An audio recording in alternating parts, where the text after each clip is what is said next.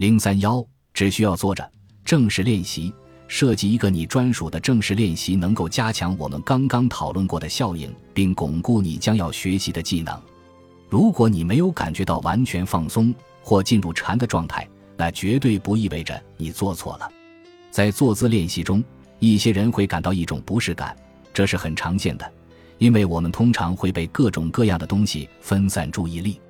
当你开始将注意力集中于这个时刻这一点上时，你可能会感到有一些不安，因为你只是坐在那里，任何出现的东西、思想、感受、情绪。一定都在你的身心之车上。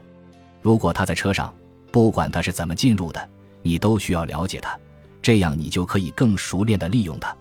正念冥想以及掌握情绪调节技能的一个重要部分是熟练的练习如何与不适感和谐共处。能够揭开神秘面纱的非正式练习，正念的奇妙之处在于，它是一个灵活的工具，可用于自我发现、处理和应对不适。如果静静地坐着远超出你的舒适范畴，你还有其他选择。毕竟，我们的目标并不是让自己擅长在垫子上保持标准的坐姿。这样做的目的是一种不加评判的方式了解你的内在体验，以便你在进入自动驾驶模式时可以意识到并做出更巧妙的反应。因此，在日常生活中，正念对于激发自己的主动意识是很有帮助的。学会阅读仪表板。想象一下，如果你在开车，而你的车突然开始发出奇怪的噪声，向左倾斜，也不按照你的操作行驶。当产生问题的时候，你第一时间检查的地方是哪里？你当然会检查仪表板上的仪表，看看有什么值得注意的情况。正念就像检查你身心之车的仪表板。我发明了这种仪表板练习，作为日常生活中的一种正念工具。仪表板练习是一种用来检查你的身心之车的工具，可以引导你审视自身体验的过程，而不是无视这种体验。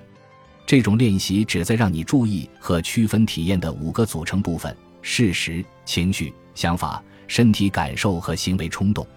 每时每刻，仪表板的组成部分都会为你的 ETA 调节器、你的情绪和动机传递信息。通过练习。你将会意识到车内体验与车外事实之间的联系，以这种方式对每一个因素进行区分，将有助于你识别车上的乘客和你的反应性情感习惯模式。练习时间：针对当下时刻进行仪表板练习，在你的笔记本中列出体验的五个组成部分，如下方的仪表板表四点一所示。在你的手机上设置三分钟倒计时，然后请静静地坐着。笔位于纸张的上方，专注于你当下时刻的体验。当体验发生时，在每个组成部分的右边简要写下一些内容。你也可以在本书附赠的练习手册里找到仪表板表单和详细的使用说明。你是否能够进入观察者模式，并实时跟踪记录你当下时刻的体验？你刚刚实践了正念。当体验的不同组成部分出现时，积极的后退。观察并不加评判的描述它们，就是正念。每一个组成部分的内容都在不断变化，但这些组成部分总是存在的。仪表板练习能让你更清楚地认识到自己的感受。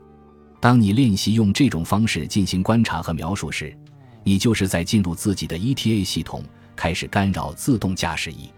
正如俗话所说的：“建立意识是第一步。”你有没有注意到自己更容易识别一些特定体验？情况往往如此。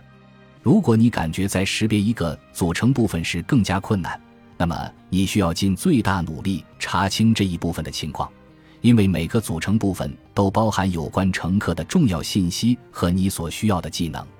这个练习将是你在本书中和书外生活中使用的主要工具，最终，这也会成为你的数据收集工具。你会从你通过仪表板练习收集的体验中发现你的乘客，识别你的情感习惯模式，并获得更多的技巧，而不会对你生活中的触发因素做出本能的反应。